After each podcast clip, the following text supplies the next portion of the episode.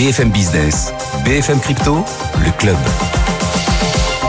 L'avenir est le seul endroit où l'on est tous certains de passer le restant de nos jours et les blockchains en contiennent une fraction. Les blockchains et au-delà des blockchains, les cryptos donc leur rendez-vous chaque vendredi, les pros des cryptos. Ils sont là, Alexandre Stachenko. Bonjour Alexandre. Bonjour. On est ravi de vous retrouver, Alexandre Stachenko, cofondateur de Blockchain Partner et directeur blockchain et crypto de KPMG France. Owen nous accompagne aussi à distance. Bonjour Owen.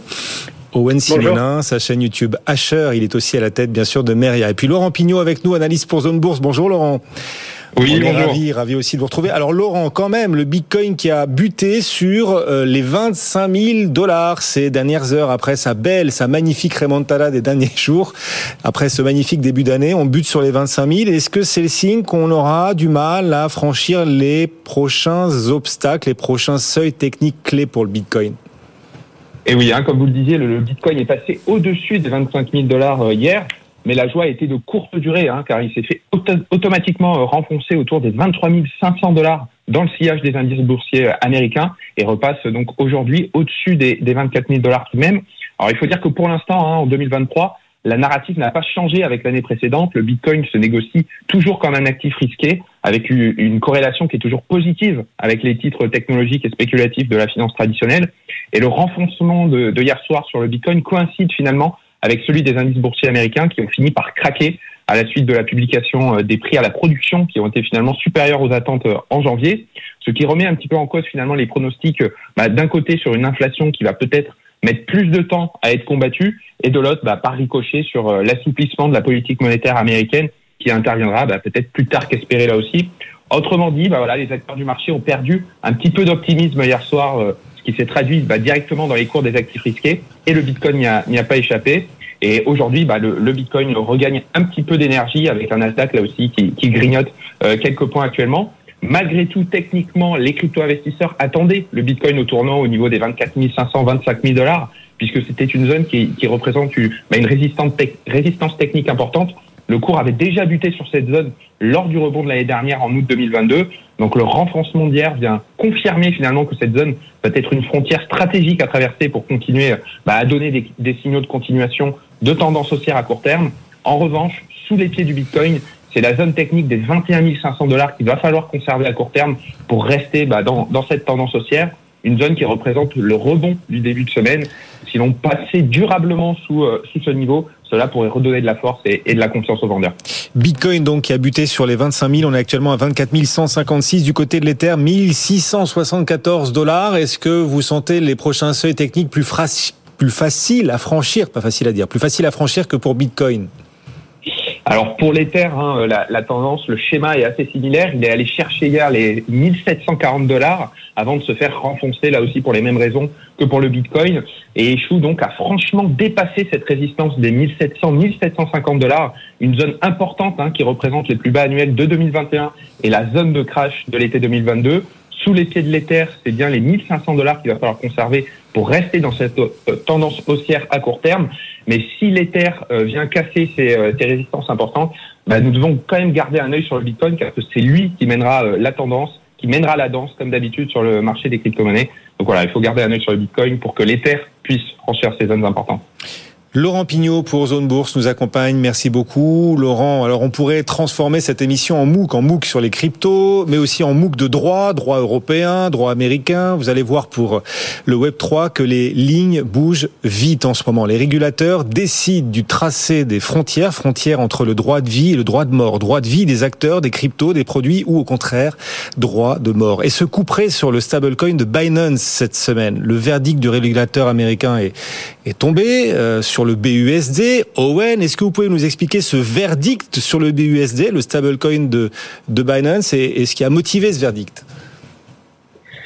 Alors, le verdict final n'est pas encore tombé, c'est-à-dire que Binance doit arrêter d'émettre son stablecoin, le BUSD. Je rappelle que ce n'est pas ce qu'il émettait directement. Binance était en partenariat avec la société qui tokenise des actifs et qui s'appelle Paxos, qui est bien connu pour son Paxos dollar ou son Paxos gold, hein, un stablecoin backé par le dollar américain ou backé par l'or. Mais Paxos était également l'émetteur du BUSD, le fameux stablecoin de Binance. En l'occurrence, ça ne vient pas de n'importe où, hein, c'est le régulateur new-yorkais le, New York Department of Financial Service qui a demandé à arrêter l'émission des BUSD. Je vous rassure, si vous en avez dans votre portefeuille, vous avez jusqu'à février 2024 pour pouvoir faire une rédemption, c'est-à-dire récupérer les dollars qui correspondent à vos stablecoins.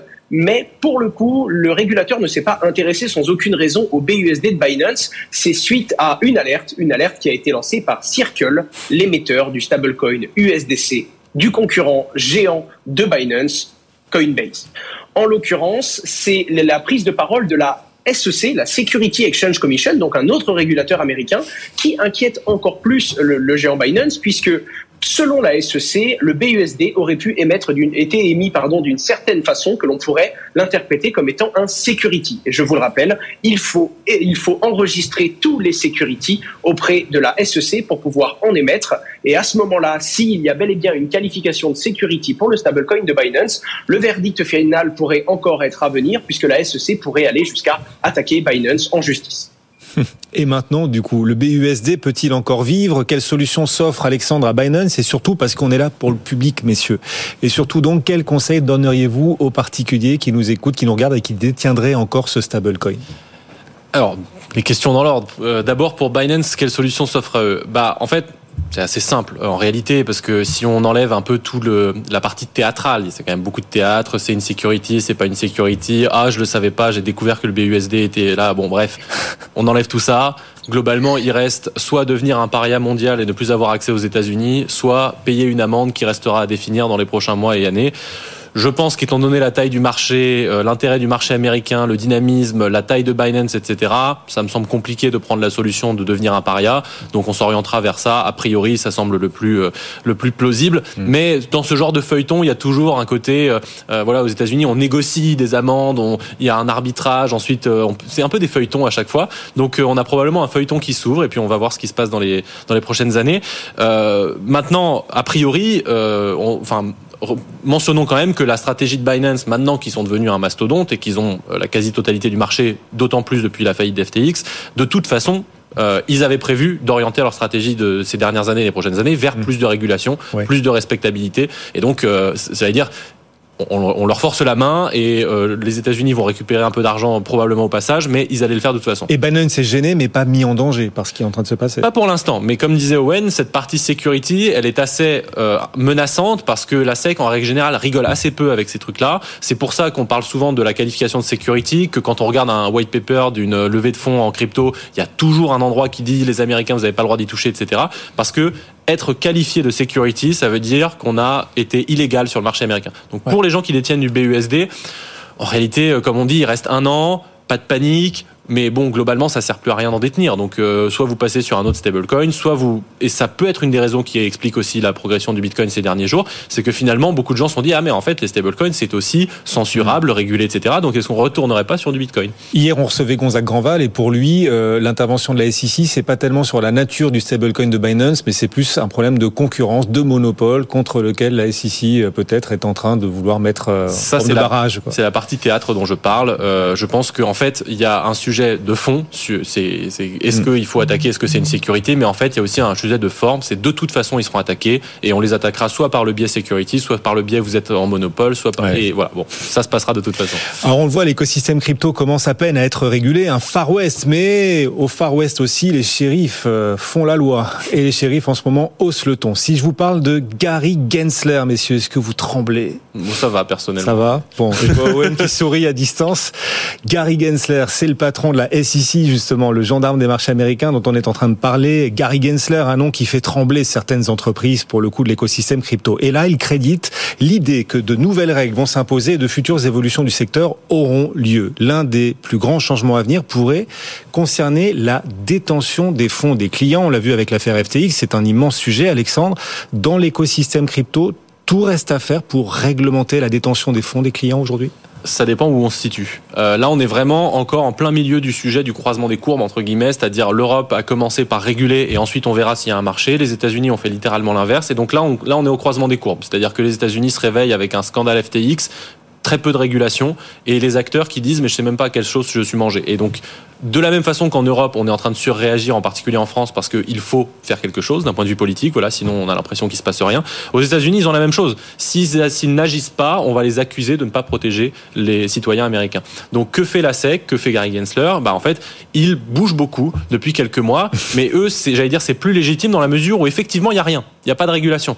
Et donc sur ce sujet de conservation, c'est d'autant plus important que jusqu'à présent, euh, il n'y avait pas vraiment de bonnes pratiques de marché et très souvent c'était euh, on met tout dans un pot commun, les fonds des clients, les fonds de la plateforme, et puis on espère que ça va bien se passer. Ce qui, d'un point de vue financier, est absolument une extrêmement mauvaise pratique. Il faut absolument ségréguer les fonds des clients qui ne sont pas les fonds de l'entreprise et les fonds de l'entreprise qui servent au développement, etc.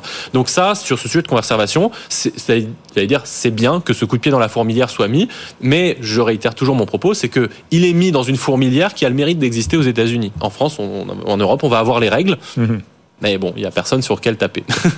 les régulateurs, les autorités américaines qui se lâchent, effectivement. Il y a aussi euh, Kraken, interdit de faire du stacking. On l'avait vécu ça il y a une dizaine de jours. Elle se plaint beaucoup d'ailleurs. Comment? Le patron de Kraken se ah plaint beaucoup bah, et est très vocal sur Twitter. On l'imagine. Owen, est-ce que, est-ce que l'écosystème crypto se rebiffe face à tous ces coups près, face à, face à toutes ces décisions aux États-Unis notamment? Disons qu'il y a encore beaucoup d'attentes. Il y a encore beaucoup d'attentes parce que ça va dépendre de comment ça va être interprété par la suite. Et là où ça peut avoir, quand il y a une annonce du genre, un impact instantané sur les cours, euh, on est dans une phase où on dépend encore tellement du marché traditionnel qu'il y a des variations. On ne peut jamais savoir si ça vient des annonces du régulateur ou non.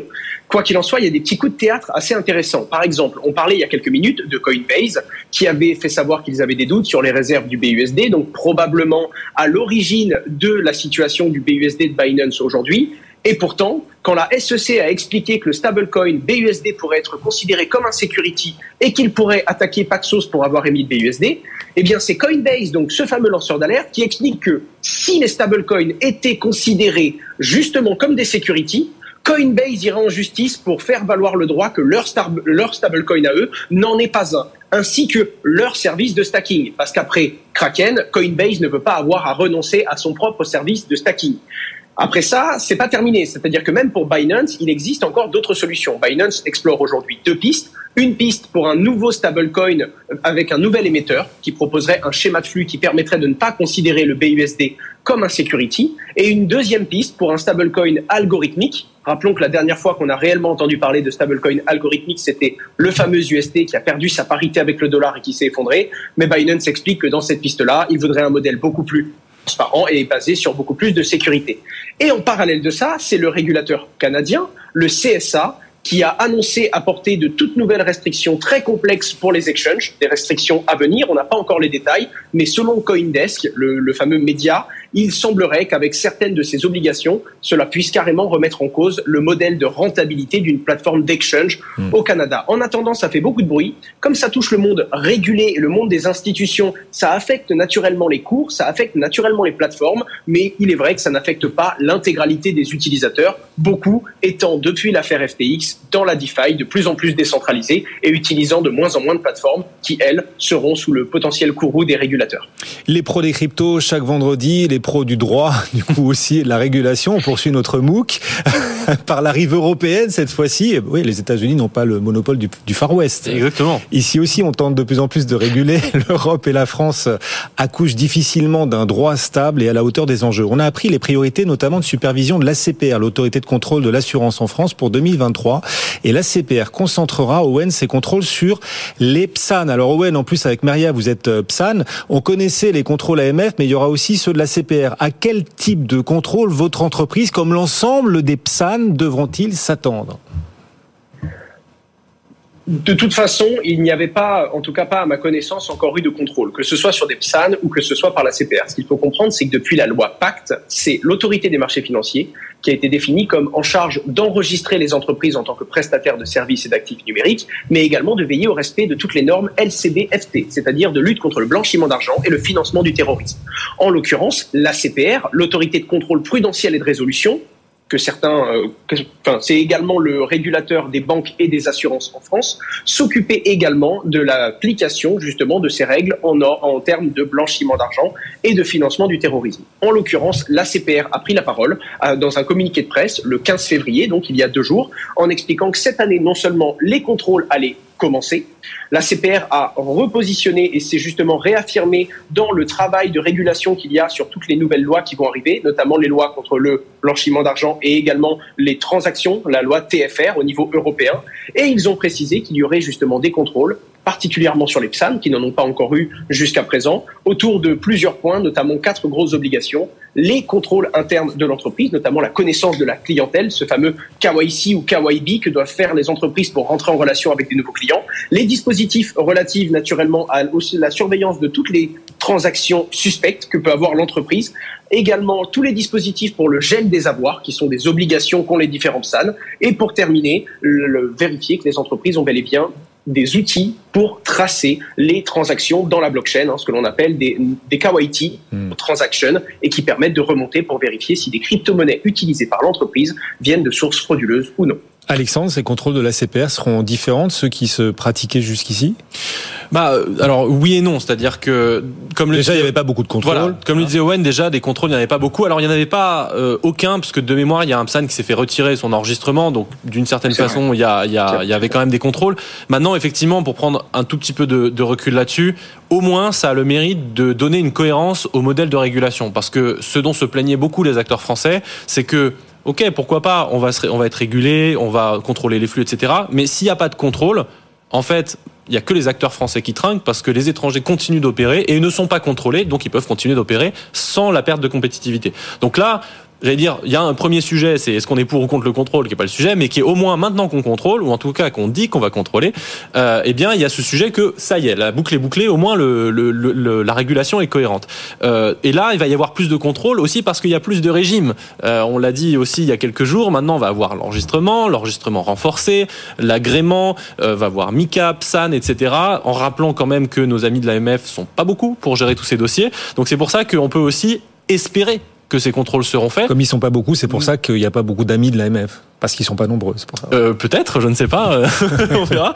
Euh, mais ce que je veux dire par là, c'est que euh, c'est bien de, de, de, fermer la cohérence entre guillemets de ce système-là, mais on peut aussi espérer que ce ne soit pas que des mots, parce que euh, il y a besoin de contrôle. Il y a probablement beaucoup de PSAN qui vont disparaître. Euh, William, qui vient ici souvent, m'avait dit que dans une très belle formule qu'il faudrait imprimer aujourd'hui la liste des PSAN parce que ce sera probablement de l'art contemporain dans un an. c'est vrai, il y a probablement une partie de ces PSAN qui n'existeront pas parce que les contrôles sont pas assez sévères euh, et, donc il faut faire plus de contrôles. Avec l'enregistrement renforcé, on va en plus avoir des contrôles cyber, euh, cybersécurité notamment. Donc très bien d'aller vers les contrôles. Ils seront plus différenciés, mais on espère qu'ils seront faits, en fait, ces contrôles. Il ne faut pas juste les dire, euh, parce que souvent, comme on disait, c'est bien de mettre la loi, mais s'il faut six mois de traitement de dossier, on peut, on peut mettre en doute aussi la capacité à les faire, ces contrôles. La Chine, ça faisait longtemps qu'on n'avait pas parlé de ah la Chine pour l'écosystème crypto. Est-ce que la Chine va apporter de la vitamine C, C comme Chine, à l'écosystème En tout cas, elle avance ses pions, la Chine. Cette semaine, euh, on a découvert ce partenariat, et c'est vous, Owen, qui a tiré notre attention sur ce partenariat, auquel personne ne s'attendait. Conflux se lie, Owen, à China Telecom. Plein, plein, plein d'annonces qui, qui, accélèrent très fort euh, en Chine. Et c'est vrai que ça faisait un petit moment qu'on n'avait pas eu d'annonce de cette taille-là. Euh, en l'occurrence, c'est China Telecom, hein, de, de 390 millions d'utilisateurs qui veulent lancer des cartes SIM blockchain. Pour ce que ça veut dire, ce serait, quoi qu'il arrive, une carte SIM qui aurait des fonctions blockchain qui permettraient, par exemple, de conserver et de sécuriser les clés privées et publiques euh, des différents utilisateurs qui souhaitent activer ces fonctions. Encore une fois, il n'y a pas suffisamment de détails. Tout ce que l'on sait, c'est que le développement a été annoncé il y a de ça quelques jours et que la R&D est prévue pour être achevée en milieu d'année pour un lancement fin d'année au plus tard sur la ville d'Hong Kong. En l'occurrence, euh, ce qu'il faut également comprendre, c'est que ça a été lancé avec la blockchain qui s'appelle Conflux Network.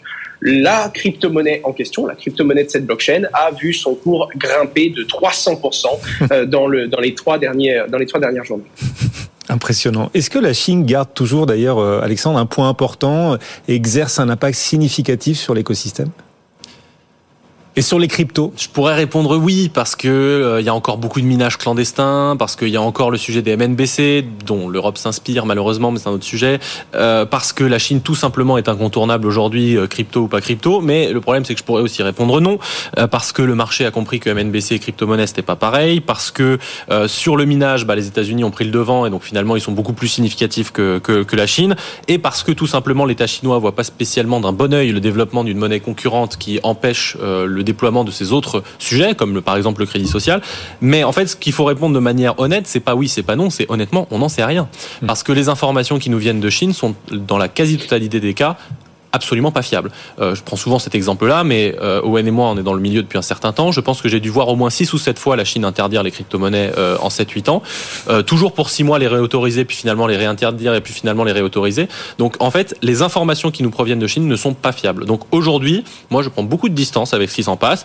C'est un marché qu'on ne peut pas ignorer, mais pour l'instant, ça reste théoriquement plus ou moins interdit. Donc il faut garder un œil dessus. Mais le, le, le dynamisme euh, et les annonces qu'on peut voir et qui sont liées à ce qui peut se passer en France, aujourd'hui, elles viennent pas de, de Chine. Ça ne veut pas dire que le géant n'est pas juste endormi, mais euh, bon, il faut garder un petit peu de distance avec ça. De la même façon, les informations qui viennent de la Russie, par exemple, entre la, la banque centrale qui dit j'aime pas ça, l'État qui dit j'aime bien ça, mais en fait on est lundi et puis le vendredi j'aime bien ça. En fait, prenons beaucoup de distance avec tout ça. Les informations sont rarement fiables.